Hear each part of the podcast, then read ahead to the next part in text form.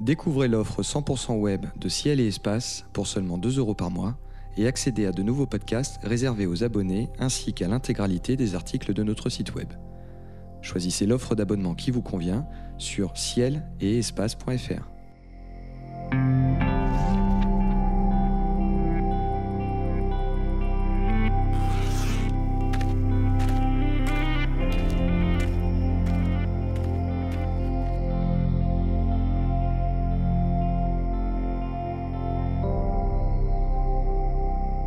Bonjour et meilleurs vœux à tous, merci d'être à l'écoute des podcasts de Ciel Espace pour une nouvelle émission consacrée aux éphémérides. Ce mois-ci, Jean-Luc Dauvergne, Philippe Hénarejos et moi-même vous conseillons d'observer dans le ciel l'essaim d'étoiles filantes des quadrantides le 4 janvier, Mars et la Lune en croissant proches l'une de l'autre le 12, un beau rapprochement entre la Lune et les Yades le 17, la Lune encore qui s'éclipse le 21 au matin et une conjonction entre Vénus et Jupiter le 23. Nous nous attarderons sur l'éclipse de lune du 21 et sur la conjonction entre Vénus et Jupiter le 23. Et comme chaque mois bien sûr, Jean-Luc Dauvergne et Philippe Hénarejos nous transporteront sur la Lune dans la constellation du mois et nous ferons découvrir leur coup de cœur. Messieurs, bonjour.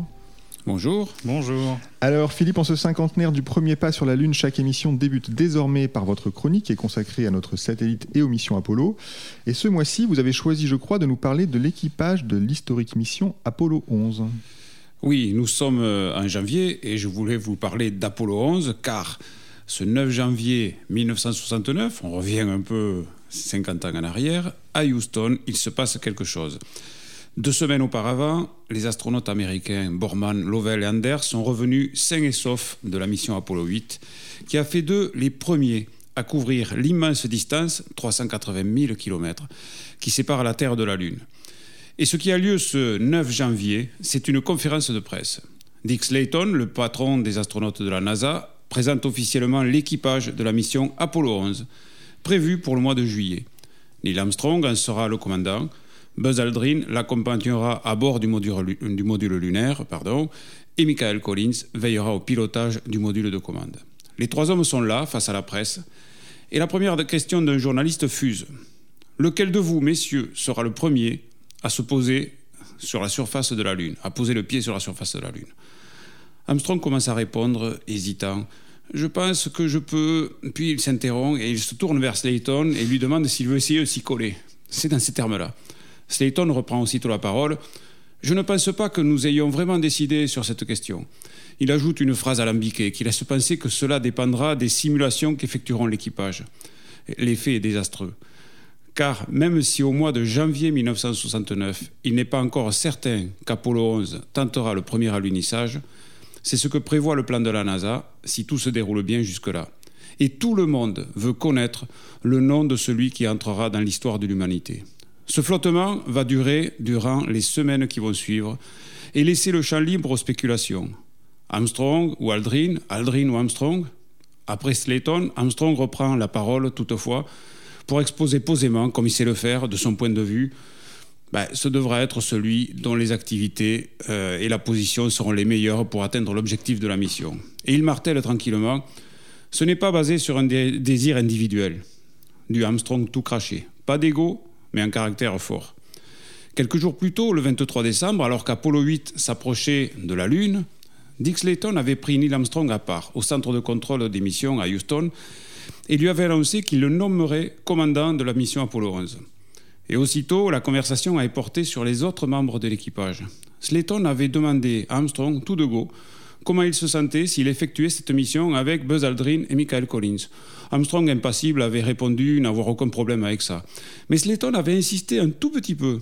Si Armstrong préférait, il pouvait rendre Jim Lovell, alors en route vers la Lune, disponible à la place d'Aldrin. Pourquoi donc une telle proposition?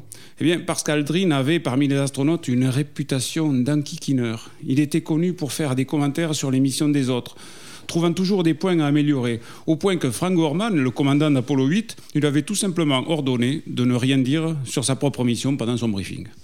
Mais Armstrong, qui avait fait équipe avec Aldrin en tant qu'équipage de réserve d'Apollo 8, n'y voyait aucun problème. Au contraire, il considérait Aldrin comme un type intelligent, ce qu'il était assurément, et il jugeait ses commentaires sur les missions des autres comme des sorties pertinentes, destinées simplement à améliorer les choses.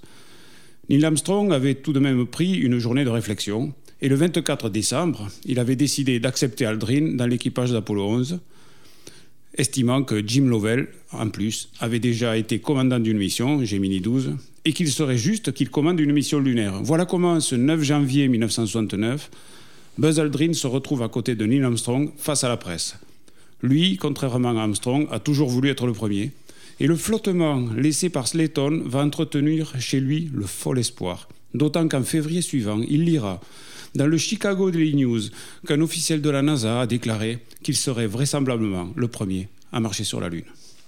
Ça fait drôlement écho à First Man pour ceux qui l'ont vu, ce que vous racontez Philippe. Et, Buzz Aldrin en ce moment, malheureusement, il n'a pas trop bonne presse. Il faudrait peut-être un jour penser à le réhabiliter quand même, ce brave homme qui est quand même effectivement intelligent et puis un pilote exceptionnel aussi. Il le mérite parce qu'au moment d'Apollo 11, il a quand même été celui, il est, il est, celui qui a fait la plus longue sortie dans l'espace en scaphandre. Il est un pilote expérimenté, il est un spécialiste des rendez-vous spatiaux. Alors il a un caractère qui est un peu difficile, mais euh, il n'est pas allé sur la Lune par hasard, comme le laisse un peu penser euh, First Man. On se demande quand même en voyant le film pourquoi on a choisi ce gars pour aller sur la Lune. Exactement. Alors sans transition, euh, avant de passer à l'éclipse de Lune qui nous est promise pour le 21 janvier, un petit mot tout de même sur les quadrantides en tout début de mois. Euh, alors Jean-Luc, nous sommes apparemment dans une bonne configuration pour profiter de ces étoiles filantes. Oui, pour deux raisons en fait. Le ciel est sans lune euh, au moment du maximum des quadrantides, donc ça déjà c'est un point très important. Et puis le maximum d'activité de l'essaim d'étoiles filantes a lieu à 2h20, donc euh, c'est en plein milieu de la nuit pour nous, c'est idéal. Pour euh, situer les quadrantides, en fait, euh, le, nom de quadrantide fait référence à, la constellation du cadran mural. Il vous aura pas échappé qu'elle n'existe pas, ou en tout cas elle n'existe plus. Elle n'existe plus. C'était une, ancienne constellation qui se trouve du côté de la constellation du Bouvier. Donc les étoiles filantes semblent venir de ce point-là. Ça ne veut pas dire qu'il faut regarder précisément euh, dans ce point-là, dans cette direction-là. Les étoiles filantes peuvent être visibles un peu n'importe où dans le ciel. Et donc voilà, c'est un beau spectacle à voir dans la mesure où cet essaim d'étoiles filantes peut grimper jusqu'à 120 météores par heure, parfois même plus. Il peut y avoir des variations d'une année à l'autre, mais en tout cas, c'est l'un des trois essaims d'étoiles filantes les plus importants de l'année. Donc c'est en tout début d'année, le 4 janvier. Euh, on fait un saut vers le 21 janvier. Alors tôt le matin, une très belle éclipse totale de lune est attendue. Euh, Philippe, quand je dis que c'est tôt, c'est vraiment tôt quand même. Ah oui, la Lune entre dans la pénombre de la Terre dès 2h36 temps universel, soit 3h36 en France métropolitaine. Euh, ceci dit, vous pouvez encore traîner un peu au lit, une petite heure, parce que euh, l'ombre de la Lune, l'ombre de la Terre ne grignote le bord de la Lune qu'à partir de 4h34. Et c'est à partir de ce moment-là qu'il y a quand même quelque chose à voir. Ensuite, vous pouvez suivre toute sa progression jusqu'à 5h41. Alors là, je parle toujours en heure locale française. Hein. À ce moment-là, la Lune est en éclipse totale. Autrement dit, elle est entièrement dans l'ombre de la Terre. La Lune est encore haut dans le ciel, environ 27 euh, degrés à la latitude de Paris, et l'éclipse atteint son maximum à 6h12 c'est-à-dire que c'est le moment où elle est le plus sombre, hmm. où elle va avoir sa couleur cuivrée la plus, la plus sombre. Donc mal réveillée, on risque de ne pas la trouver dans le ciel. Si, on la voit quand même, hein, je vous rassure. et, et, la totalité prend fin à 6h43. Là, c'est l'heure de se lever pour aller au travail. La Lune n'est plus qu'à 17 degrés de hauteur, c'est un peu plus bas. Elle se rapproche de l'horizon. La phase partielle dure jusqu'à 7h51 et là, c'est au ras de l'horizon et il faut vraiment aller travailler. Euh, Jean-Luc, euh, est-ce qu'on doit s'attendre à un spectacle euh, différent de, de, juillet dernier? On dit que souvent les éclipses sont un peu différentes. J'espère bien déjà que ce sera différent parce qu'en juillet dernier, c'était très nuageux. Ah, ça dépend où vous étiez. ça, dépend, ça dépend, en effet. Sur une bonne partie de la France, c'était nuageux. En juillet, enfin bon là, on est un peu à l'opposé. En juillet dernier, le début de l'éclipse avait lieu en tout début de nuit. Là, on est un peu sur l'opposé, sur une éclipse qui a lieu en fin de nuit. Elle est quand même euh, la partie la plus importante de l'éclipse, est quand même visible alors que la Lune est haute dans le ciel. Donc euh, à ce titre-là, c'est quand même un peu plus intéressant que celle de juillet. Et puis l'autre point à noter, c'est qu'en juillet, la Lune passait relativement près du centre euh, de l'ombre de la Terre. C'était même l'éclipse la, plus longue du siècle, il me semble. là, on passe plus en bordure de l'ombre de la Terre. Donc il faut s'attendre à avoir une Lune avec davantage de dégradés de couleurs et une lune relativement plus brillante au milieu de l'éclipse. On peut tenter de photographier une éclipse de lune, est-ce que c'est difficile? Euh, non, non, c'est, enfin, bah, les éclipses de. Là, ce qui est intéressant en particulier, c'est qu'elle est relativement basse dans le ciel, donc on peut facilement faire des photos en, intégrant un avant-plan, donc c'est-à-dire des photos avec peu de moyens, un simple appareil photo et un objectif un peu standard, euh, typiquement de 50 mm de focale. Euh, il y a des photos intéressantes à faire à toutes les focales finalement. Euh, donc c'est plutôt assez facile. Il suffit d'un appareil photo, d'un pied photo, et puis de, débrayer les automatismes de l'appareil photo. On a vu passer d'ailleurs de très belles photos euh, l'été dernier à l'occasion de, l'éclipse. Euh, si on fait une belle photo, on peut, on peut l'envoyer à Ciel Espace. Il y a une adresse dédiée? Ah, on est même vivement invité à envoyer photo à Ciel Espace à l'adresse ouvert la nuit Très bien, l'autre spectacle que nous voulions détailler ce mois-ci, c'est le ballet auquel se livrent Vénus et Jupiter dans le ciel du matin. Euh, le 23, les deux planètes ne seront séparées que de 2 degrés, et demi. Euh, c'est un beau spectacle à observer à l'œil nu, ça, Philippe, non?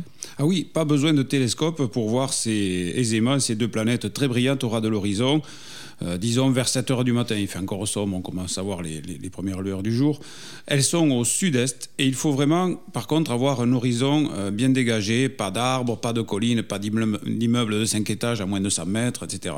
Euh, les deux planètes sont à un peu plus de 10 degrés de hauteur, c'est vraiment pas très haut, mais enfin, si vous avez vraiment un, horizon dégagé, ça se voit. Euh, et pour euh, fixer un peu les choses, cette, euh, cette hauteur 10 degrés, c'est un peu plus de la largeur du point bras tendu devant soi, en, distance apparente.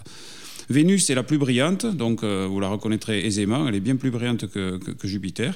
Et si les brumes vous empêchent de les voir le 23, le jour où elles sont le plus proches l'une de l'autre, vous avez encore votre chance pendant les 4 jours qui suivent, parce qu'elles ben, s'éloignent mais lentement, donc elles sont quand même relativement proches l'une de l'autre. Euh, et vous pouvez aussi anticiper la rencontre parce que c'est pareil dans l'autre sens si on revient dans le, passé et à observer dès le 21 si la météo est de la partie à partir du 21 vous pourrez même constater d'un jour sur l'autre le déplacement des deux planètes l'une par rapport à l'autre. Est-ce qu'elles sont intéressantes à observer euh, au télescope en ce moment Jean-Luc ces planètes euh, Vénus montre, montre des phases, hein, c'est bien connu. Vénus, là, est visible en quartier, donc oui, oui, clairement, elle est intéressante à observer. Et puis Jupiter, on est un peu au début de son retour dans le ciel, donc c'est encore un petit peu bas pour l'observer en détail. Par contre, on a ces satellites qui sont toujours visibles. Euh, là, si on l'observe ce jour-là, on a Europe et Io sur la gauche de Jupiter, et puis Ganymède et Callisto de l'autre côté. Euh, question traditionnelle, parce qu'on a deux planètes dans le ciel, elles sont assez basses, donc ça se photographie là encore. Euh, on peut faire de jolies, jolies, jolies compositions. Oui, là, clairement, parce que une séparation de 2,5 degrés, si on prend un, appareil photo avec un objectif de focale moyenne, on va avoir cette impression de resserrement vraiment entre les deux planètes. Euh, après, il faut. Là, en fait, l'astuce, c'est vraiment de trouver un avant-plan intéressant d'une part et de laisser arriver les premières lueurs de l'aube. C'est important pour avoir un fond de ciel avec un, beau dégradé coloré qui sera toujours nettement préférable au, au dégradé orangé de, des lumières de nos villes. Très bien, écoutez, c'est maintenant l'heure de notre chronique Constellation. Jean-Luc, vous nous proposez chaque mois une promenade à l'instrument dans une constellation particulièrement bien visible dans le ciel. Et ce mois-ci, je crois que vous nous invitez dans la constellation de la Poupe. Exactement. Alors la poupe, euh, c'est une constellation qui évoque un peu le ciel austral et c'est pas pour rien. En fait, euh, la poupe est une partie d'un navire géant. C'est l'arrière du bateau, la poupe, et c'est un bout du navire Argo. Euh, le navire Argo, c'était le navire de Jason et des Argonautes pour aller conquérir la, la fameuse toison d'or. Euh, Argo, c'était un navire euh, immense à son époque et c'était le plus grand de son époque euh, dans la mythologie.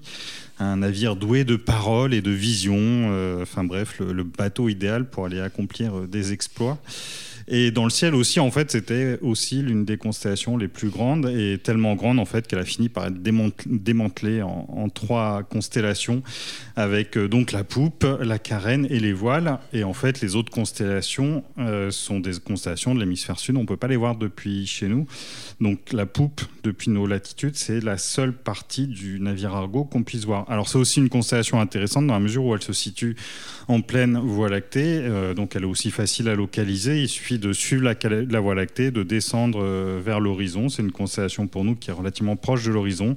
Donc on va la trouver sous, la constellation d'Orion, sous la constellation du Grand Chien, relativement basse. Après, elle est le haut de la constellation de la Poupe en termes de délimitation officielle et, et sur la gauche du Grand Chien. Donc il y a quand même quelques objets qui sont pas si bas que ça dans le ciel, en particulier si on observe depuis le sud de la France. Euh, il y a un trio d'objets que j'aime beaucoup, que j'ai déjà évoqué plusieurs fois dans, dans ces podcasts, qui est le un trio de d'amas ouverts M46, M47 euh, et puis la mât ouvert NGC 2423. En fait, ce sont trois amas ouverts qui ont tous les trois un éclat différent et quand on les, quand on les voit, on a une réelle sensation de trois dimensions du fait d'avoir trois luminosités différentes. Euh, donc ça, c'est intéressant. Ce qui est intéressant aussi, c'est qu'on peut l'observer, enfin, on, doit l'observer de préférence avec un petit instrument parce qu'on a besoin de champ. Donc typiquement, une lunette de 80 mm est idéale pour ça, 80-100 mm. Elle permet de voir les trois en même temps? Oui, oui, ça, on voit les trois en même temps. Si on prend un télescope, on va pas avoir suffisamment de champ pour englober tout. Donc il faut rester sur un instrument de taille moyenne qui permet de grossir typiquement 20 euh, fois. Et dans ce cas, on voit vraiment tout dans le champ. Donc ça, c'est intéressant. Après, si on a un télescope, on peut tout de même aller se balader sur ces objets-là. Ce qui est particulièrement intéressant si on a un télescope de 300 mm et plus, par exemple, c'est que dans M46 se cache une petite nébuleuse planétaire qui fait à peu près une minute d'arc et de magnitude 10, donc qui est tout à fait euh, accessible. Là, pour le coup, celle-là, on aura un petit peu de mal à la voir avec la lunette de 80 mm. Elle va se confondre un peu avec une étoile en termes d'aspect. Si on regarde un petit peu en dessous de ces trois objets, on trouve une autre nébuleuse planétaire comparable à celle qu'on trouve dans M46, qui est NGC 2440. Et puis, il y a d'autres objets euh, propres, enfin typiques des objets qu'on trouve dans la Voie lactée. Si on descend un peu plus bas, on a M93, encore un amas ouvert euh, assez intéressant. Et puis après, plus bas, il y a encore d'autres objets, mais alors là, on commence à dangereusement se rapprocher de l'horizon. Donc, euh, il faut essentiellement se concentrer sur ces objets-là. Mais après, on est en pleine Voie lactée, donc il y a aussi une multitude d'autres objets. Si, si, par hasard on voyage, là, on peut ouvrir un atlas et regarder quels sont les autres amas d'étoiles qui se, qui se nichent dans le bas de la constellation de la poupe. Bon alors, euh, ne nous mentons pas, nous sommes en janvier, les nuits sont froides, euh, j'ai pas envie de passer 4 heures dehors. Si je devais choisir un seul objet dans la poupe, ce serait lequel? Ah bah c'est clairement le premier trio que j'ai évoqué, M46, M47 et NGC 2423.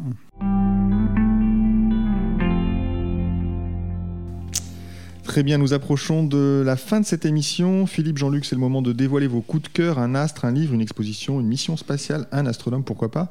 Vous avez carte blanche. Sur quoi souhaitez-vous attirer l'attention de nos auditeurs ce mois-ci Philippe? Eh bien, je profite de la position de la planète Uranus en début de nuit pour euh, vous inviter à l'observer au télescope et à rêver à Miranda, qui n'est, je vous rassure, qui n'est rien d'autre que l'un de ces gros satellites. Je dis rêver parce que euh, même avec un gros télescope, vous ne verrez pas grand-chose d'Uranus et vous ne verrez même pas du tout Miranda. Alors, il ah, faudra rêver. Hein. Ça commence bien. Il faire preuve d'imagination. Allez plutôt dans un livre d'astronomie ou sur Internet et regardez les quelques photos de Miranda que nous avons. Elles ont toutes été prises par la sonde Voyager 2 en 1989. Et elles sont toutes très intrigantes. Alors certes, Miranda est un satellite glacé, pas très gros, 470 km de diamètre, et a priori, on ne doit pas en attendre grand-chose. Sauf que si vous regardez bien, sa surface ne ressemble à rien de connu. Il y a bien quelques cratères d'impact, mais pas tant que ça. En revanche, on y voit des régions parcourues de sillons, aussi bien délimitées qu'un champ labouré par un paysan avec son tracteur. Mieux encore, on aperçoit au bord du disque d'incroyables falaises, peut-être les plus hautes du système solaire, avec environ 9 km de dénivelé, quasiment à pic. C'est quand même autre chose que Valles Marineris qu'on cite à l'envie.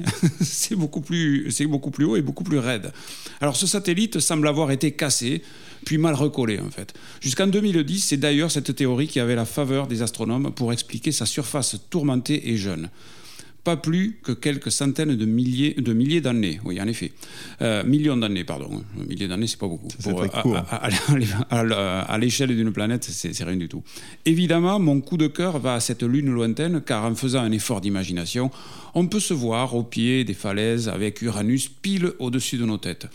Uranus, dans le ciel de Miranda, je le dis pour nos auditeurs qui sont des observateurs, c'est un disque de 22 degrés, c'est-à-dire 44 fois la grosseur de la pleine lune, euh, l'écart apparent qu'il y a entre le pouce et le petit doigt, main ouverte, bras tendu devant soi.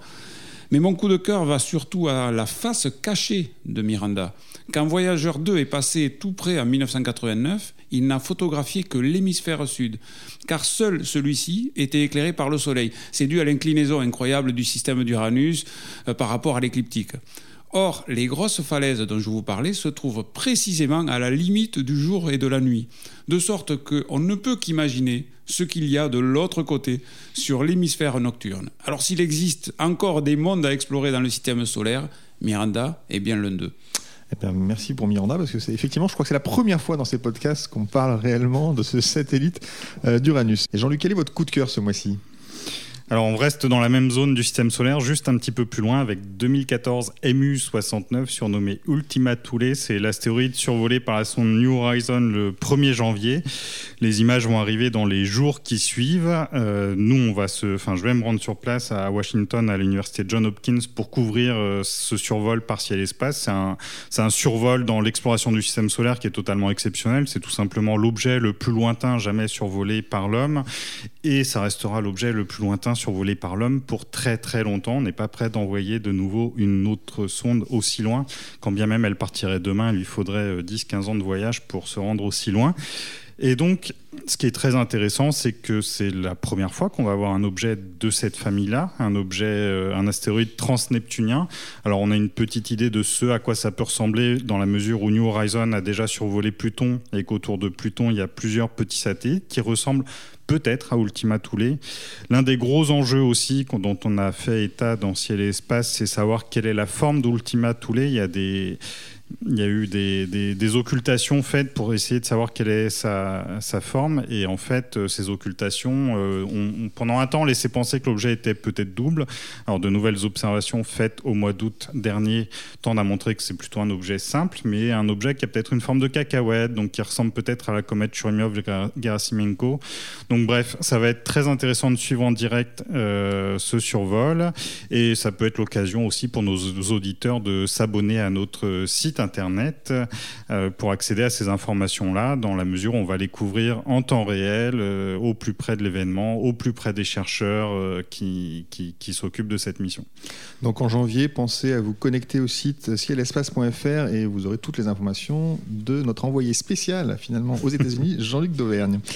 Les éphémérides radio de Ciel Espace sont terminées pour ce mois-ci. Merci à Philippe Hénaréjos et à Jean-Luc Dauvergne pour leurs conseils d'observation. Merci à Nicolas Franco qui réalise cette émission. Elle était présentée comme chaque mois par David Fossé. Bonnes observations à tous. N'oubliez pas de vous abonner ou de vous réabonner. Rendez-vous au mois de février.